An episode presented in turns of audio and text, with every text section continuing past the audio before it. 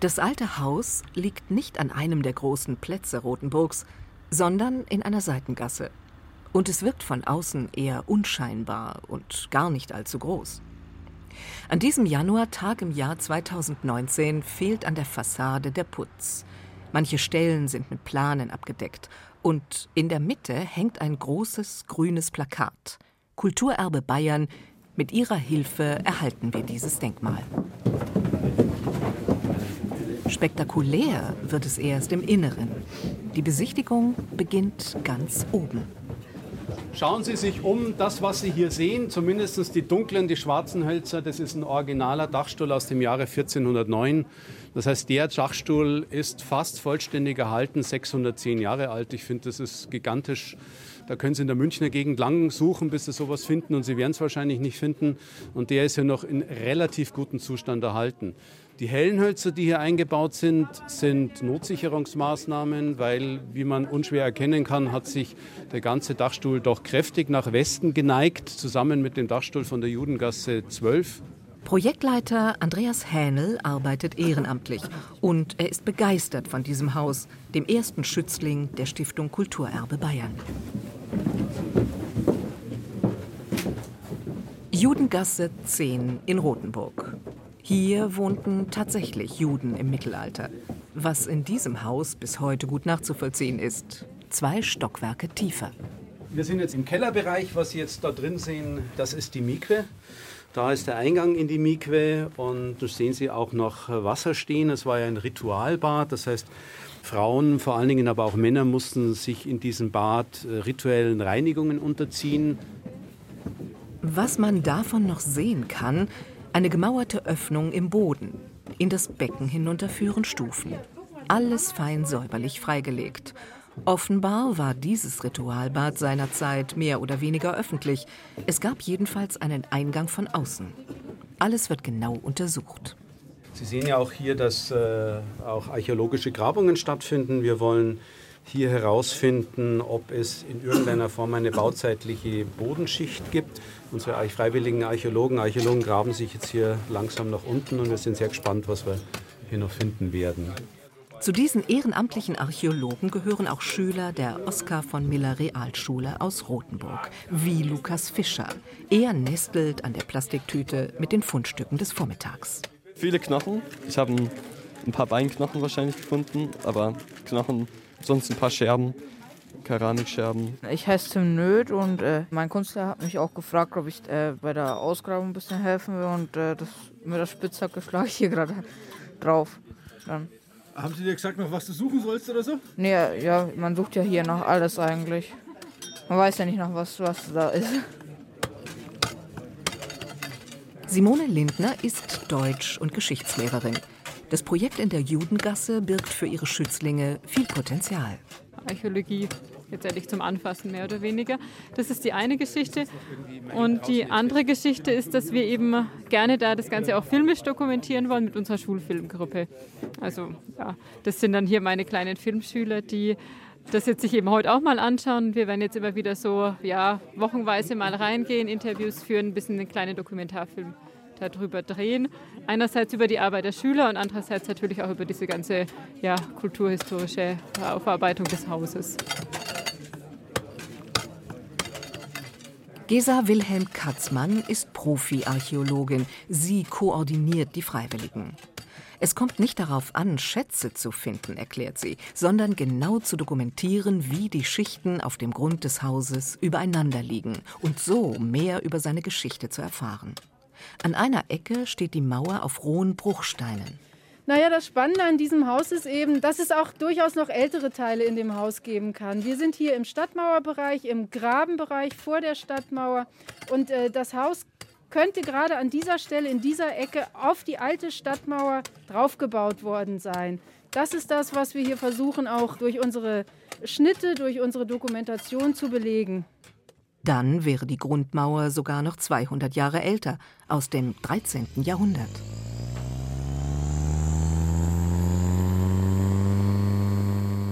Im ersten Stock des Hauses, in der mittelalterlichen Bohlenstube, hat Ingenieur Erwin Christofori ein Gerät aufgestellt, das merkwürdige Töne von sich gibt.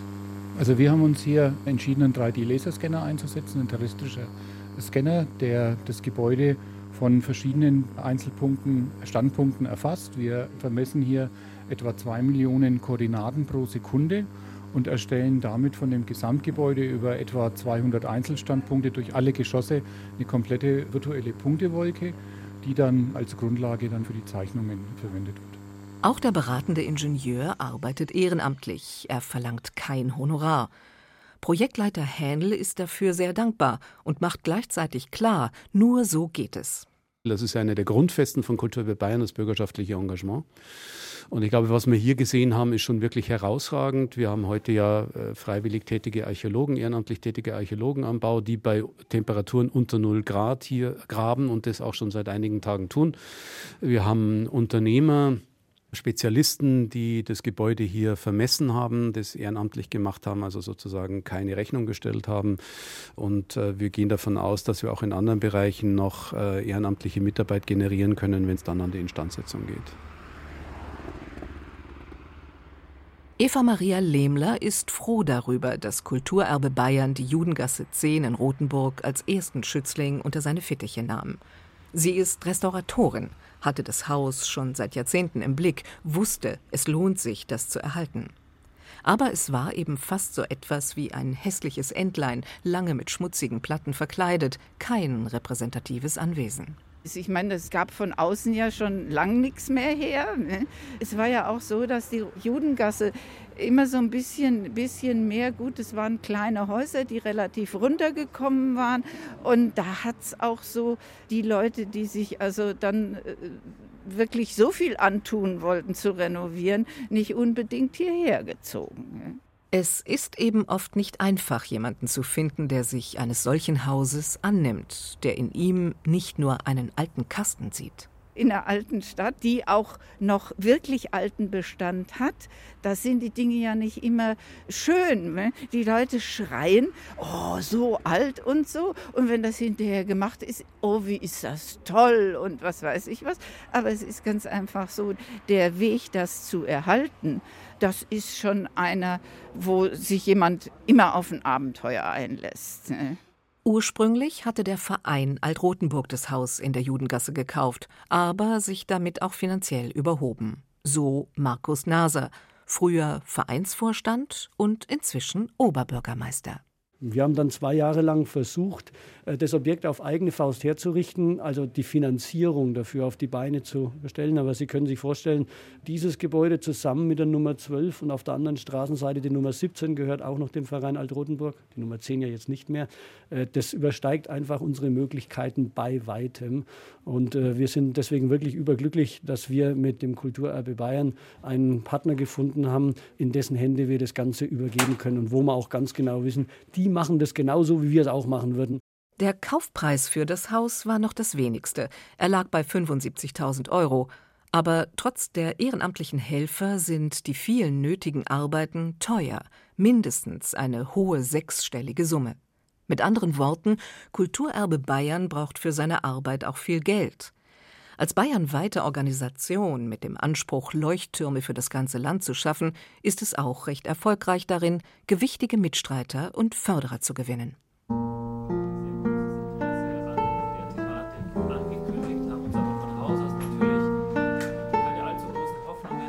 Kulturerbe Bayern beschafft öffentliche Fördergelder für die Sanierung, ruft aber nicht nur nach dem Staat, sondern lebt vom Engagement von Bürgern.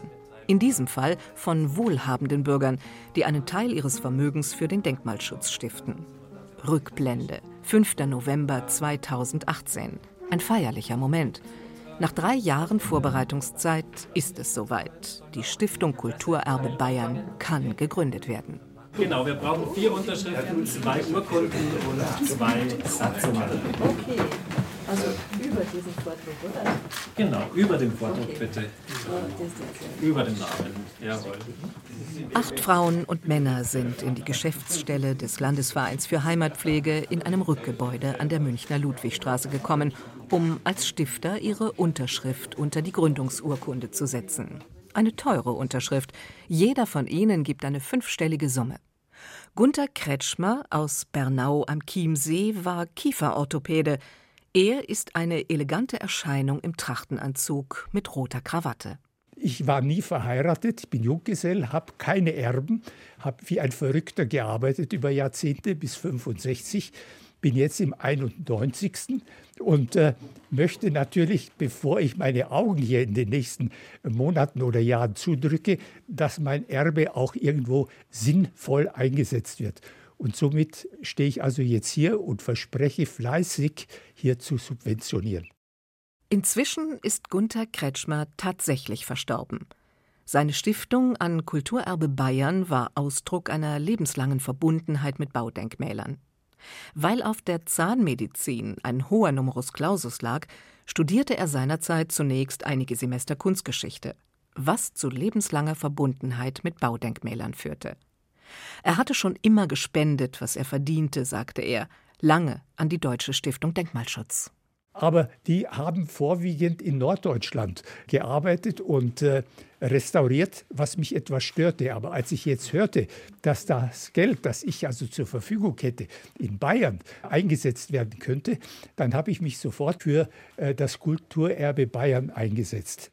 Denkmalgeschützte Gebäude sind zum Teil auf reiche Leute angewiesen, weiß Rudolf Peter Ramelsberger aus Passau, der auch zu den Stiftern gehört. Beruflich bin ich Rechtsanwalt äh, und gleichzeitig aber auch Geschäftsführer einer vermögensverwalteten Firma, einer nicht ganz unvermögenden Passauer Familie. Ich habe von Berufswegen sehr viel zu tun mit Denkmalschutz. Wir haben jetzt gerade das Refektorium eines ehemaligen Kapuzinerklosters, äh, das im 1900 zu einer Trinkhalle einer Brauerei erweitert wurde, also ein bayerischer Vorgang sozusagen, äh, restauriert. Äh, das ähm, Gebäude war eigentlich nicht mehr restaurierungsfähig und nur also einer breiten Allianz von Passauern ist es zu verdanken und auch dem Einsatz von Städtebauförderungsmitteln, dass dieses Denkmal jetzt wieder zukunftsfähig gemacht wurde. Johann Böhm aus Unterfranken, früher Präsident des Bayerischen Landtags, ist der Gründungsvorsitzende des Stiftungsvorstands bei Kulturerbe Bayern gewesen. Ja, in Bayern gibt es seit langem das Landesamt für Denkmalpflege, die staatliche Verwaltung für Schlösser und Seen, die Landesstiftung, sagt er. Und die Leute gehen dann im Allgemeinen davon aus, bei uns ist ja für alles gesorgt, wir brauchen uns nicht weiter darum zu kümmern. Aber es gibt viele Objekte, die durch den Rost der Förderung gefallen sind. Und wir haben auch gesehen, dass sich vielerorts kleine Gruppen gebildet haben, die da und dort ein Denkmal für sich herausgesucht haben und das restaurieren. Und diese Dinge zu verbinden und das in die Bürgerschaft hineinzutragen, das war das ungeheuer Wichtige. Zuständig dafür, ein denkmalgeschütztes Gebäude zu erhalten, ist laut Gesetz der Eigentümer. Oft aber sind die Eigentümer gleichgültig oder ihnen fehlt das Geld. Der Freistaat soll sich laut Denkmalschutzgesetz an den Kosten der Instandhaltung von Denkmälern beteiligen, freilich nur mit den Mitteln, die jeweils im Staatshaushalt dafür ausgewiesen sind. Und die sind seit vielen Jahren knapp. Und es handelt sich in allen Fällen nur um Zuschüsse. Die eigentliche Baulast trägt nicht der Staat, sondern es braucht jemanden vor Ort, der das tut. Lokale Initiativen, die für den Erhalt denkmalgeschützter Bauten eintreten, gibt es zwar häufig, aber sie trauen es sich in den meisten Fällen nicht zu, das bedrohte Haus einfach zu kaufen und selbst zu sanieren. Hier ist die Lücke, die Kulturerbe Bayern füllen will. Die Stiftung will für die bedrohten Denkmäler, die sie in ihren Schutz nimmt, die ganze Verantwortung übernehmen, indem sie die Gebäude kauft und auch auf Dauer in ihrem Besitz hält. Über die Jahre sollen es immer mehr werden, das Ganze ist auf organisches Wachstum und auf Dauer angelegt. Das große Vorbild für die Kulturerbe Bayern-Idee ist der National Trust in Großbritannien. Dort eine der größten Organisationen des Landes, die sich dem Denkmal- und Naturschutz verschrieben hat. Präsident Prinz Charles. Eine große Inspiration, so Johann Böhm. Wir haben gesagt, wir machen eine bürgerschaftliche Stiftung in Bayern und haben den National Trust deswegen ins Gespräch gebracht, weil man an diesem Beispiel sieht, dass man Erfolg haben kann mit einer solchen Aktion. Also, wenn es in England gelingt oder in Schottland, warum soll das nicht in Bayern gelingen? Über vier Millionen Mitglieder hat der National Trust und er verwaltet hunderte historische Gebäude.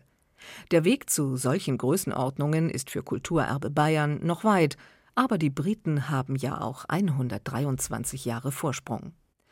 Immerhin, es ist nicht bei nur einem Haus als Schützling geblieben.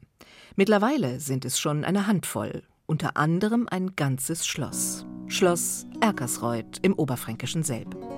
Ein eher kleines Barockschloss von 1748, aber auch und vor allem der frühere Wohnsitz Philipp Rosenthals und damit ein Monument deutscher Wirtschaftsgeschichte.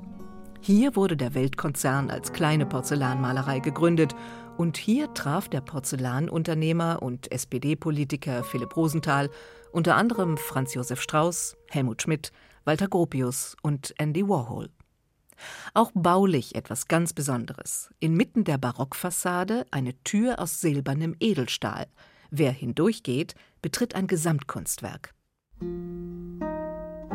Ja, wir befinden uns jetzt in der Eingangshalle, die sehr untypisch für ein Barockschloss ist.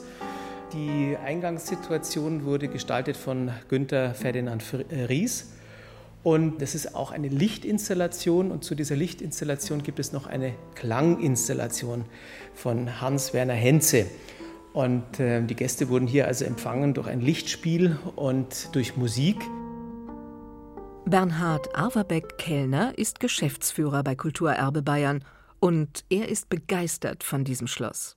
Hier im Eingangsbereich sind neben Spiegeln auch Porzellanobjekte verbaut. Überall gibt es hier moderne Kunst und modernes Design, das Markenzeichen, mit dem Philipp Rosenthal seine Porzellanfabrik in den Wirtschaftswunderjahren großgemacht hat. Das Motto war ja immer das echte Alte mit dem echten Neuen kombinieren. Und das ist ja manchmal auch aus der Not heraus entstanden. Als Philipp Rosenthal das Schloss in den 50er Jahren bezogen hat oder übernommen hat, war das ja auch nicht mehr im allerbesten Zustand. Das war ja kein Neubau mehr. Er hatte zum Beispiel oben im Kupfersaal war so, die Decke war vollkommen hin. Also da war damals schon Wassereinbruch und die Barockdecke war nicht zu retten. Was hat er gemacht? Er hat die Fußbodenbretter schlicht und ergreifend an die Decke geschraubt und hat auf den Fußboden mit Kupfermünzen einen Kupferboden gemacht. Also der hat sich das getraut und er war ja insgesamt auch jemand, der sehr disruptiv gedacht hat. Also er hat gesagt, wenn es es nicht mehr gibt, dann muss man was Neues draus machen. Und das zeichnet eigentlich diesen Ort aus, dass man diese Brüche hier so toll erkennt und dass es aber sich dadurch zu einem Gesamtkunstwerk zusammenfügt.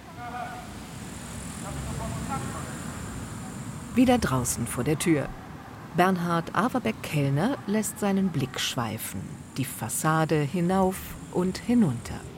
Also ich sehe ein wunderschönes Schloss, aber ich sehe auch einen bröckelnden Putz und ich sehe Dachrinnen, die nicht mehr dicht sind und äh, wir sehen oben am Gesims sehen wir Wasserschäden. Also es gibt ein paar Risse und Sprünge im Porzellanschloss. Im Dachstuhl fanden sich mehr marode Balken als gedacht. Weil ein Badezimmer in der Mitte des Schlosses undicht war, hat sich dort Hausschwamm eingenistet. Also es ist einiges zu tun. Die Renovierung wird einen zweistelligen Millionenbetrag kosten. Allerdings bekommt Kulturerbe Bayern dafür auch viele Zuschüsse.